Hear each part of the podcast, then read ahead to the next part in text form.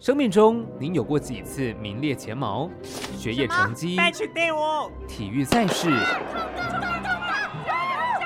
公司奖金，打个炮片哦，这个也这个，我差一点点都高了。甚至是限定商品排队。哎，不要插队了，我先来的。如果这一切你都技不如人，这一项不用争，身在台湾你就赢过全世界。真的假的？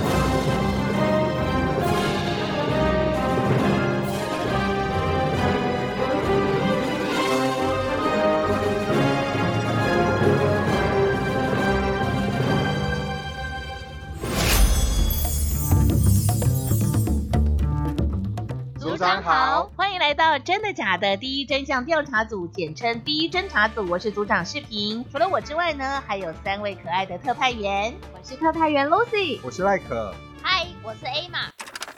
哎哎哎，这音乐是怎么一回事啊？这怎么突然感性起来了？组长是不是怪怪的啊？嘘，不要惊慌。现在请大家闭起眼睛来。要玩狼人杀了吗？嘘，三秒钟之后。开始分享你生命当中难忘有关于机车的画面，一、二、三。好，组长先说。我记得在大学时代，跟同学第一次骑车上山夜游，弯曲又黑暗的道路，只有前方机车的车灯，有点紧张，有点害怕，又有点兴奋。奈可，你呢？我是全场唯一真预言家。不是啊，我说机车话。好好好，机车的部分哦，我还记得我第一次摔车的时候，是在我要来景广做早上七点的节目现场。然后呢，就是因为雨势太大，我摔了车，这个伤痕一直到现在都没有消失。那 Lucy 呢？我来讲一点比较温馨的。我第一次呢，读了大学到高雄去，人生地不熟，当时候的室友就骑着他的机车，我们跑遍了整个高雄。不管你会不会骑机车，也不管这个回忆是好还是不好，机车在每个台湾人的记忆当中都占有一个位置。那 Emma 呢？我诶诶，组长，他才刚到可以考驾照的年纪啊。啊。好，回来。第一真相调查组的工作就是要调查台湾数一数二或是世界唯一的各种事项。哦，组长回来了哎，终于恢复正常了。今天要调查的真相就是台湾机车密度世界第一，真的假的？Lucy 跟赖可，你们分别去交通单位跟监理单位探寻真相。好，组长，那我呢？你呀。就让我们透过这一集来帮你创造属于 Emma 专属的机车回忆，去考一张机车驾照回来吧！啊，什么？所有特派员出发，Go！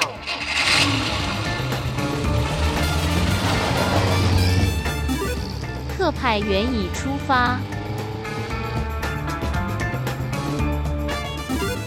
特派员抵达目的地。家好，我是特派员 Lucy。我们今天来到的是新北市政府交通局，来到交通安全科访问到的是林昭贤科长。科长好，主持人好，还有各位听众朋友，大家好。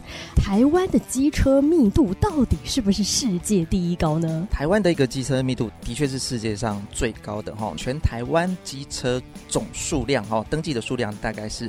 一千四百一十一万左右哈，那相对于我们的人口数，目前大概是两千三百五十四万左右，那等于平均每一个人就拥有零点六辆的一个机车哈，这个密度的确相较于世界各国来讲，的确是世界第一。但是是什么样的交通环境啦？台湾人的什么样的生活习惯，可以让我们有这样的现象，机车密度这么高？台湾得天独厚啦，因为它的天候的确是蛮适合骑乘机车的，因为它没有。下雪啊，顶多就是下雨。那机车有几个比较重要的一个优势哈，第一个就是机车的一个便利性相当好，可及性高。可及性就是你到那个地方很方便，又很方便停车哈，所以他会很习惯去使用机车。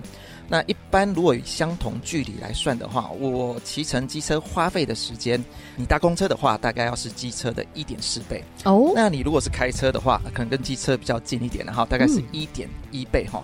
所以基本上你骑机车，它相对来讲都是比较快。另外一点比较提的就是，其实它相对的使用成本哦是比较低的哈。嗯，我们如果跟汽车比较，油钱的确可以省掉很多的部分。那你如果跟大众运输比哈，公车一段票你要花十五块，成人票十五块，啊，对，没错。那你搭捷运的话，还花二十块。嗯，我想说，一般机车的。使用单价成本相对就会比较低哈，嗯，所以这也是就是一些比较年轻族群，或者是劳工，或者是需要机动性比较高的上班族群，他可能会选择这个运具。那新北市机车数量呢？截至到去年底大概是两百二十一万辆，那这个大概也是六都里面哈，那机车数量是最高的。呃，我们有去调查了新北市大家民众外出的一个习惯哈。使用机车的比例哈，相对来讲是最高的，大概有百分之四十四。第一选择，他还是选择机车，哎，没错。不过，因应这样大量的机车使用率啊，在比方道路的规划设计啦、法规的设计，跟国外会不会有不同？我们会针对机车的一些需求哈，来做一些相对应的设计哈。道路的空间配置哈。我们会根据机车的一个数量，哦，可能在部分空间条呃道路空间比较足裕的情况下，我们去设置所谓的一个机车专用道，嗯，或者是机车优先道，好，让机车有一个专属的一个空间来做行驶。在转弯的时候，我们会有搭配两段式左转。甚至是有画设机车待转区域这种设计哈，那其实这些交通工程的设计最主要的目的还是说希望能够保障我们机车骑乘的一个安全性。在法规的部分哈，第一个就是机车。强制佩戴安全帽，在民国大概八十六年六月一号的时候开始实施哈，强制立法强制，呃，机车驾驶人哈及后座的人他必须呃佩戴安全帽，那你没有佩戴的话就要罚五百元的罚款。是，那这部分实施之后，机车引发的一个头部外伤大概也减少了百分之六十一哈，所以相对来讲实施了这个措施之后，相对也保障了。呃，机车民众骑乘的一个安全。第二个可能跟民众也比较有关系的，就是机车强制责任保险的部分。大概在民国八十八年的时候，一月一日起哈。机车也纳入强制责任险哈，那最后一个项目比较重要的就是呃机车两段式左转，九十一年哈呃有做了一个修法法规的一个修订哈，依据就是道路交通安全规则的一个规定哈，同向三车道以上的道路哈都是应该要两段式左转的，但是就是它还是会有因地制宜的一个现象哈，那部分如果是车流量比较大的部分，也有可能哈地方政府它会根据。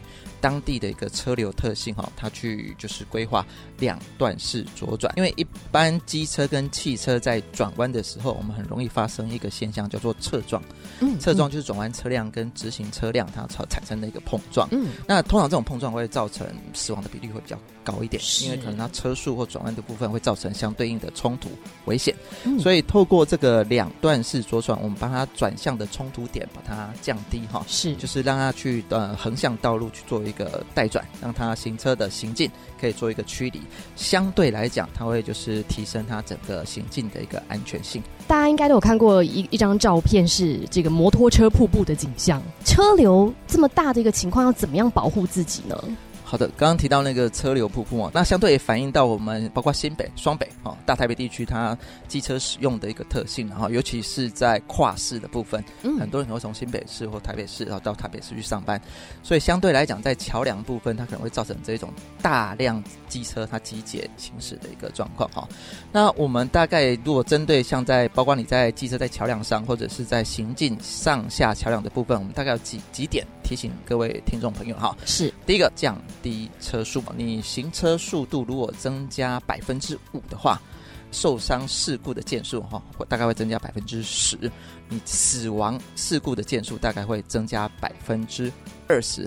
所以速度来讲，相对来讲是一个决定你安全性一个很重要的关键。嗯，第二个部分的话，大多的桥梁它还是有一两个车道可以让你去做行驶哈。是慢速车尽量靠右。尽量避免去变换车道，因为变换车道大概会增加你事故的一个风险。最后一个的部分的话，就是保持车距哈，因为目前的一个机车它主被动的安全不像汽车这么好，还要自动刹车，靠驾驶人他自己的一个观念或自己的一个驾驶行为的一个调整啊，哈，所以保持安全距离大概是很基本的一个安全防卫观念哈。那常见的机车类型的交通事故又有哪些呢？就它的一个使用者来看的话，哈，根据我们就是历年的一个统计哈，其实机车死亡哈是以大概十八到二十四岁。以及就是六十五岁以上的一个高龄者居多哈，年轻族群就是经验不足，嗯，高龄者就是反应能力比较差一点点，是，所以相对来讲，他的死亡人数占的比例讲是比较高的。呃，比较常看到的一个碰撞形态哈，第一个比较民众比较无法想象的，其实自撞。自摔，它的一个死亡的一个数量，其实相对应来讲是比较高的哈。再来就是侧撞，最后一个就是擦撞。呃，机车来讲，再怎么处理哈，它相对来讲它都是肉包铁，它风险一定是比其他运具相对比较高的哈。嗯，我还是希望这些族群它可以改使用大众运输。嗯，大众找大众大众运输。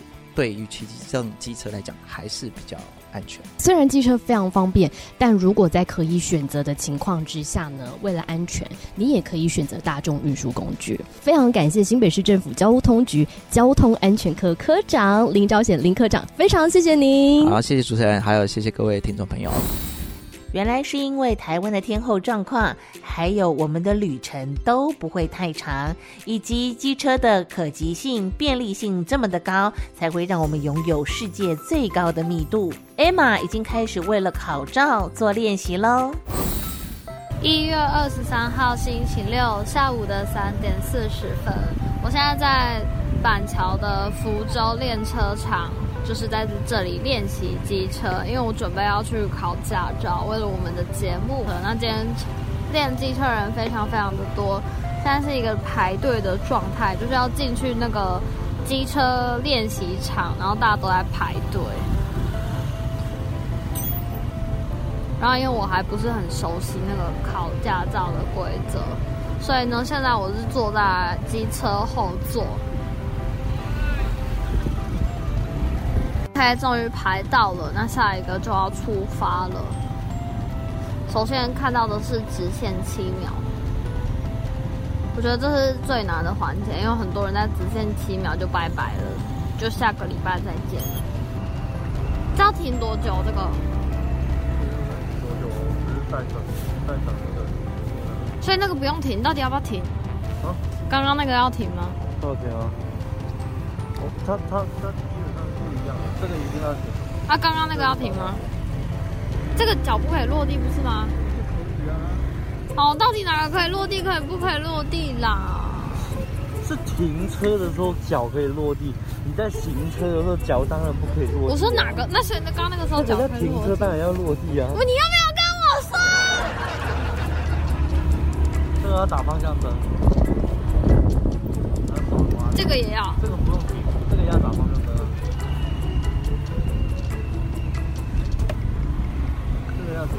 这里要停，这里有一个停字，你知道吗？嗯，它有一个停字，停字，只是，哎，它它有一个亭字，哦，亭，亭，国字。呃，在这边要跟我们隐藏版的特派员嘉俊说一声，您辛苦了。停车的时候脚当然可以放下来。我们的 Emma 实在太紧张了。好好好，我先请 Like 到监理单位，然后帮我们问问目前机车的考照情形。邀请到的是驾驶人管理科的科长李东林，李科长你好。你好，各位听众大家好。好，因为其实我考驾照已经是好几十年前的事情了，想要来问一下科长，就是。现在的机车数这么的多，是因为我们之前的机车考照很容易吗？在早期的机车考照，可能感觉上是容易了一些。可是近几年呢，我们呃也针对机车的一个呃考照的制度啊，做了一些变革啊。例如说，我们在上课前，我们要上初考领讲习啊，让这些初考的考生经过我们的上课啊，来提醒他一些启程机车要注意的事情。还有就是，我们把笔试的题目增加，我们从六百三十四题啊，增加到一千六百题；考试的题目啊，也增加到了五十题，笔试。的一个难度也增加了一些啊，让它有多元性。以前的轻型机车考照是不用路考的啊，那我们后来一百零五年的时候啊，我们轻型机车要考试也是要路考的。现在考照为了一个考照的一个品质啊，那我们也采取了一个网络预约的方式啊，危险感知平台啊，当然现在在呃考机车驾照啊，我们都需要网络预约。预约前啊，那我们也会让你要来点击这个影片，是啊，每个考生必须要有呃体验三部影片啊以上啊才能报名考试。那这些影片的效果啊，都获得啊各个考生的一个好评。嗯，那也将来啊，这个影片我们会陆陆续续的来继续的增加，来提高啊骑乘机车的一个安全。初次考照之前要先上课。就连要网络预约登记考照，都还得先看过影片。现在对于安全知识的教育，真的非常重视哦。Emma，到底练得怎么样啦？今天来到的地方呢是板桥的福州练习场。那今天呢非常非常多的人在这里练机车，因为今天天气很好，台北难得天气很好。但是我现在还不敢开始练习，因为我刚才进来的时候呢，看到有一个人跌得非常非常的惨，害我现在非常非常的害怕。看看，这样绝对够停，然后停好之后才放。嗯。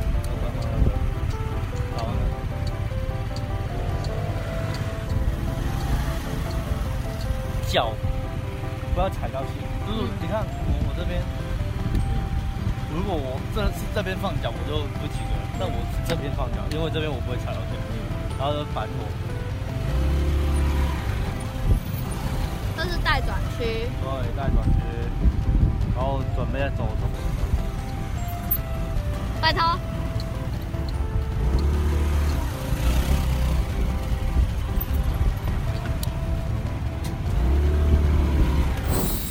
科长这边要提醒你有关于路考增加的部分。至于路考的部分呢，那我们也增加了四个项目。嗯，哦，例如说段式的一个左转、变换车道、哦，直角转弯、停车再开。是，所以对于用路人来讲，应该是真的变难蛮多的吧？呃，没有错啊，我们有统计过啊，我们在一百零九年哦，我们的及格率大概在六十七点五左右。大家会碰到最大的困难就是直线七秒。那现在直线七秒还是有保留的吗？呃，目前直线七秒啊，这个十五公尺这个项目还是保留的啊。嗯。这个项目在考就是来考生的一个平衡感，一般呃也是在这个地方比较多人呃不及格。科长，你觉得对于考生们而言最难会卡在哪里？除了我们刚刚讲到的直线七秒之外，呃，一般来讲就是忘了在起步前左右查看有没有来车。还有一个就是呃忘了打方向灯啊，这个也是马路三宝最多常犯的一件事情啊，所以我们现在对这个未打方向灯的扣分是很高的。嗯啊，考照是为了我们驾驶人的安全，所以多增加了很多的项目。是的，感觉路考变得好困难哦，艾玛，你要加油哦。今天是二零二一年的三月四号，现在时间是晚上的八点半。我现在在永和的机车厂练习机车，一个礼拜以后就要考试了。然后我现在就是没有一关可以过得了的状态。那我什么时候可以去那个练习？为什么？太懒，这边的还没好。好吧，我要继续练习了。艾玛加油！You can do it. 哎，今天第二杯半价，真的假的？哎，听讲头家今日无来呢，真的假的？哎，听说明天期末考，哎，真的假的？哎，跟你说，都是真的。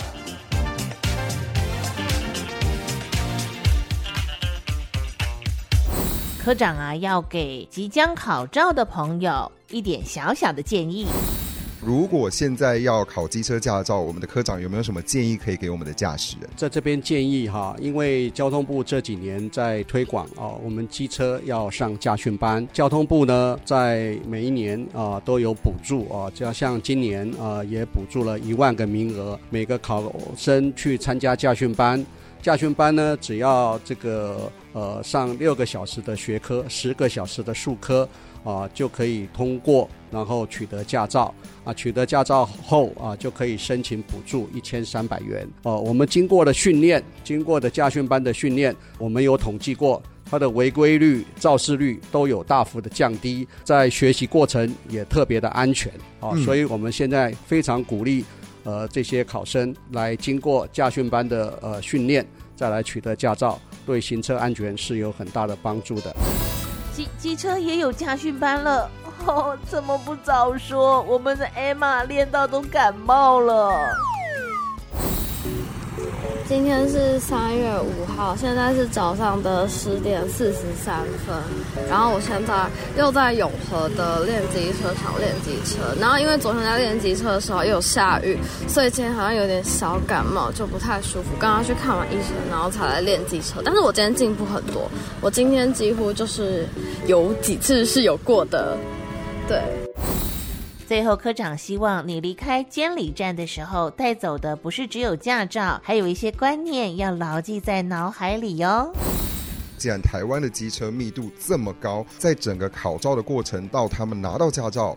最希望他们带回去的是什么？我们最希望他们带回去的就是安全啊！不要说只有来只为了一个考驾照。呃，一百零七年了，我们把这个初考领讲习由九十分钟也提高到一百二十分钟哦。在这个里面，机车启程的技巧，还有一些防御驾驶的课程啊，也希望他们上了这个课以后，对一个骑乘机车的基本概念啊都有增加。我们也希望他来这边顺利考上驾照。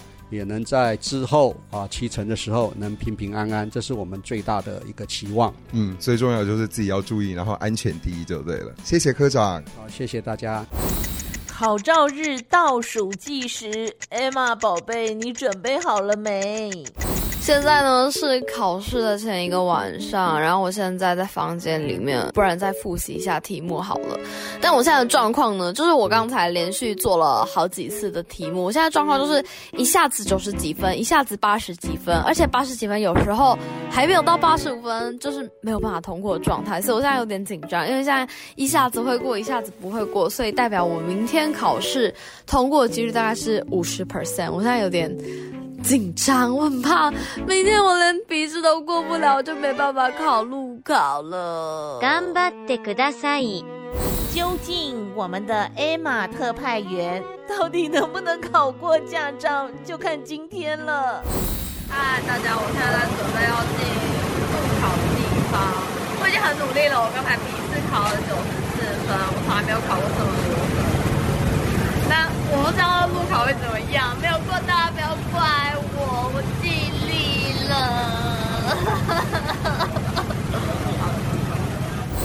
哇，笔试九十四分，这可是他有史以来最高的成绩了。好好，不要再逼他了，路考之前他都快崩溃了。嗨，大家好，我是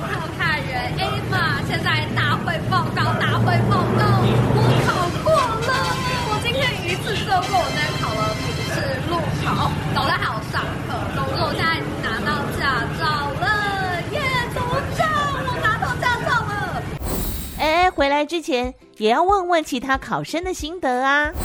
Hello，大家好。Hello，那你先跟大家自我介绍一下，你叫什么名字？呃，我叫李清扬。觉得考路考驾照整个最难的过程，我觉得还是那个七秒，跟你七秒之后。要弯的那个左转弯，嗯，我觉得那个，因为它那个其实还蛮窄的，对，那个就大家很容易忽略那边，我自己会容易在那边出错，其他我都觉得还好，对。所以你是一百分通过，应该是吧？他没讲，他没讲，对，讲就是过的，对，就是 OK，就是过了。那你现在拿到驾照最想要做的是选车吧？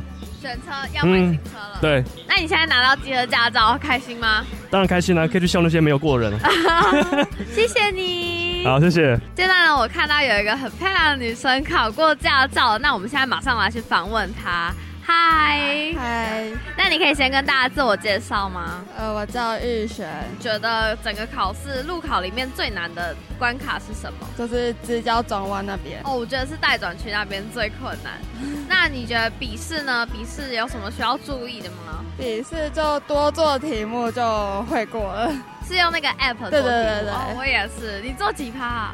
我做已经超过五十趴了。哦，真的，我还没有做超过五十趴，我先自我检讨。那你现在考到驾照的心情开心吗？还蛮开心的。那你第一件考到驾照以后，第一件想要做的事情是什么？跟朋友出去玩。跟朋友出去玩，恭喜你，谢谢。恭喜 Emma 考过机车驾照喽！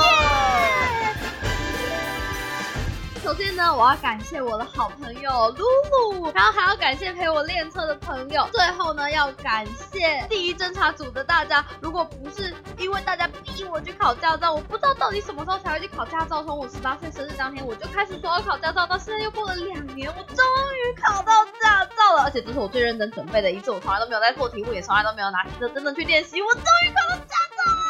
我练了一个月，好听得出来，他真的很开心。那其他人也说说这一次的访问心得吧。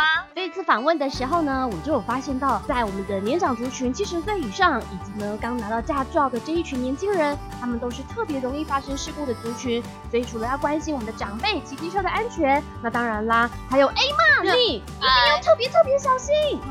麦克呢？嗯，我觉得啊，现在听完之后。考机车驾照变得好难哦，所以要先跟 A 马道歉，因为是我说好像他可以去考机车驾照的。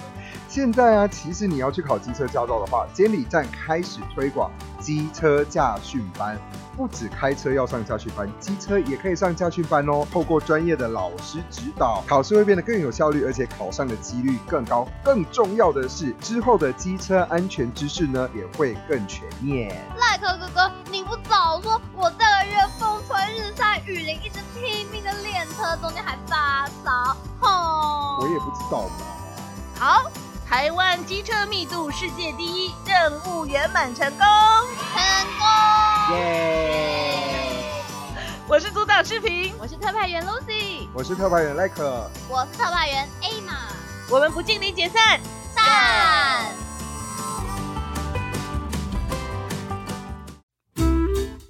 哥哥，干嘛？说好的，我考到驾照了，机车借我，我带你出去玩。哎，那个，呃，喂，对。